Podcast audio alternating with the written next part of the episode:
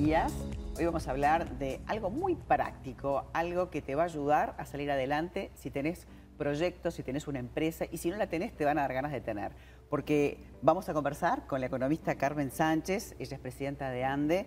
Em, en realidad tiene una trayectoria muy importante en, gerencia de políticas públicas, en universidades, en, tanto afuera como acá, ¿no? Veo que estuviste estudiando en Estados Unidos y también en España.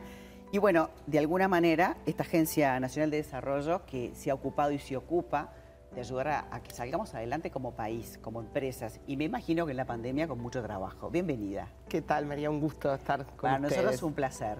Y además, al, preparar un poco la nota, descubrir, a pesar de trabajar en, esta área, de, de, esta profesión, cuánto se está haciendo y cuánto hay por hacer, ¿no? Sí, la realidad es que en este gobierno hemos puesto el foco en trabajar mucho con emprendedores, con pequeñas y medianas empresas, porque sin duda son el tejido empresarial más importante del país. Estamos hablando de casi 200.000 empresas cuando hablamos de pymes y, son los que mueven en definitiva la economía, generan eh, dos tercios de los puestos de trabajo en, el país. Es un sector sumamente importante y desde el gobierno, bueno, ya previo a asumir, estuvimos trabajando mucho en, cómo potenciar este sector, porque las pequeñas empresas tienen, eh, si bien generan un montón de puestos de trabajo, aportan mucho a la economía del país, como decíamos, eh, no lo logran traducir en ventas.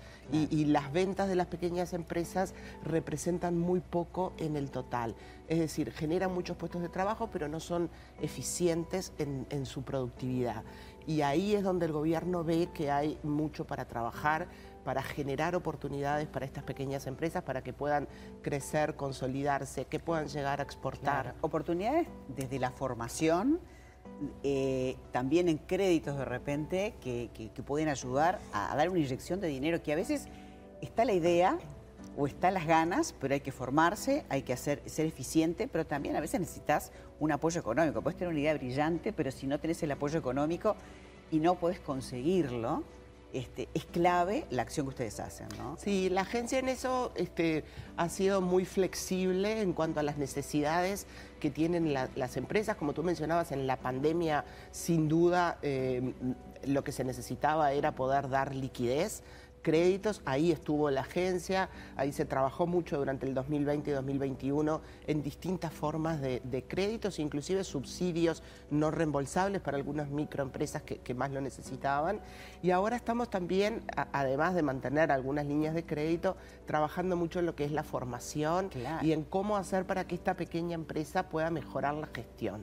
Eh, ese es el trabajo que hemos venido desarrollando durante todo el, año 2022 y que continuaremos en Hay un este montón de programas para capacitarse, para convertirse en modo digital. ¿Cómo es esto del modo digital? Bueno, esto es algo que también la pandemia puso de manifiesto, la digitalización, eh, la necesidad de encontrar otros canales de venta donde ya el, cliente no iba necesariamente al mostrador y buscaba contactarse vía WhatsApp, vía redes sociales, vía páginas web y las empresas no estaban preparadas. Las pequeñas empresas sobre todo no estaban preparadas para ello.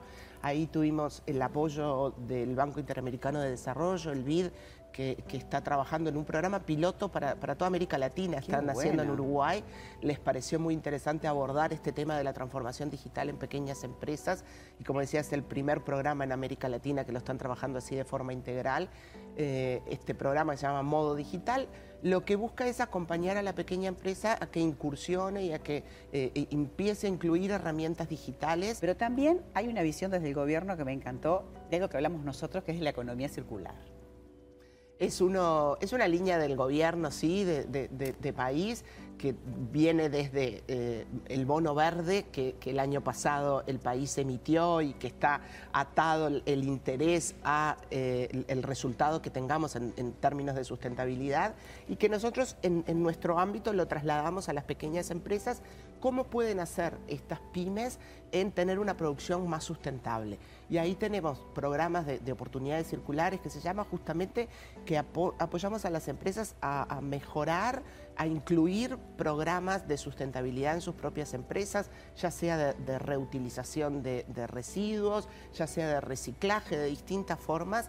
Eh, entonces, bueno, es apoyos eh, no reembolsables. ¿Cuántas empresas han apoyado en este periodo? Un disparate, ¿no? Bueno, en, en el año 2021 estuvimos con unas 33 mil empresas aproximadamente, en el 2022 seguramente algunas menos porque ya no teníamos tantas medidas de la pandemia, no tenemos todavía los números, pero, pero estamos también trabajando muy fuerte en todo el país a través del programa de los centros PYME, que, que se creó una red de lugares de atención en todos los departamentos. Está buenísimo, porque que era parece que esto siempre pasa en Montevideo, ¿no? Y sin embargo, esto está pensado como una política para el país, ¿no? Para sacar adelante esos pequeños emprendimientos familiares que están en el interior profundo y que les parece como que las oportunidades no les llegan. Yo quiero destacar porque creo que esto es, es también algo que, un sello de esta administración, la descentralización, el estar cerca, el, poder llegar a cada rinconcito, como tú decías, y, y con este programa de Centros PYME, durante el 2022 llegamos a unas 10.000 empresas de más de 200 localidades de todo el país. Y esto para nosotros la verdad que es un orgullo enorme el poder estar no solo en las capitales departamentales, sino también en los pueblitos más chicos. Donde haya un emprendimiento, ahí tiene que estar la gente. Y eso además, este, si querés informarte, hay, hay una manera de monitorearlo, porque tienen el monitor ustedes, ¿no? ¿En qué consiste? Era un debe que teníamos el, poder tener eh, un monitor de, que, evalúe justamente el desempeño de las pequeñas empresas a lo largo del tiempo. Antes uno tenía que recurrir a, información de BPS por un lado, de DGI, el INE.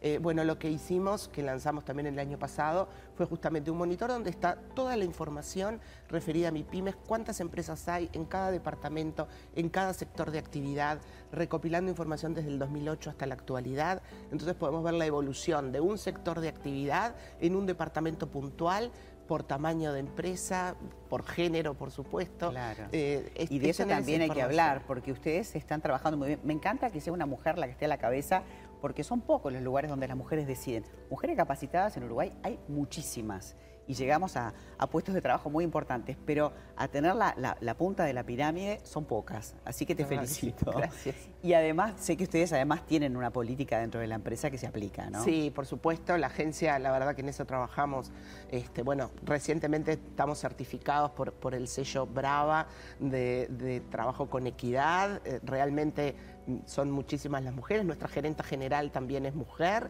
este, así que la, verdad que en la agencia en ese Hay varias economistas, tenemos una ministra también. Por supuesto. Debemos decir. ¿eh? Exacto.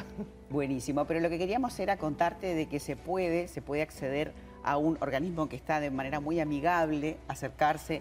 Hay gente que dice, bueno, necesito, ¿cómo presento un fondo concursable para conseguir te parece como tan difícil. Sin embargo, te asesoran, hay la manera de poder hacerlo sencillo y de poderlo plasmar. Y se necesita esto, porque lo que necesitamos es que los uruguayos no se vayan, se queden trabajando y que hagamos un país mejor para todos. Y, aprovechar las oportunidades que hay, porque las hay y a veces no llegan, no se enteran. Entonces, este, creo que es muy importante esto de, de acercarse, ya sea a la agencia, a través de las distintas redes sociales, formas de comunicación o de los centros PYME, como decíamos, que en cada uno de los departamentos hay una oficina de atención y poder ver todo lo que hay no solo en la agencia, que, tenemos un, montón de instrumentos y programas, sino también en los ministerios, que también hay apoyos y a veces mucha información también abruma. Entonces hay que eh, pedir ayuda, saber pedir ayuda en ver, bueno, para lo que yo necesito, dónde me pueden mejor guiar. Totalmente. ¿Y este 2023 se viene alguna otra novedad de todo lo que ya hablamos, que es un montón? No, en realidad este 2023 la, idea es reforzar estas líneas de trabajo con las que venimos. El programa de digitalización creemos que va a ser el año donde realmente eh, podamos trabajar fuerte. El año pasado fue el lanzamiento, recién las empresas estaban enterando. Eh, este es un, trabajo bien importante y continuar con todo lo que tiene que ver con apoyo a emprendimientos, fondos no reembolsables que tenemos, eh, lo que llamamos capital semilla, distintas líneas de crédito y, todo lo circular que, es muy importante y es una línea estratégica. Claro, hay algunas líneas ahí como, este, según las características, yo leía hasta 120 mil pesos te pueden este, otorgar para ese arranque, ese motor de arranque tan necesario que a veces es el que nos falta para crear esas pequeñas pymes. Exacto. Muchísimas gracias por habernos acompañado y por el trabajo que vienen desempeñando. Bueno, gracias. Mujeres empoderadas. Un gusto estar acá. Un placer. Nosotros vamos a volver con más buen vivir, pero será a partir de mañana. Nos esperamos. Chao.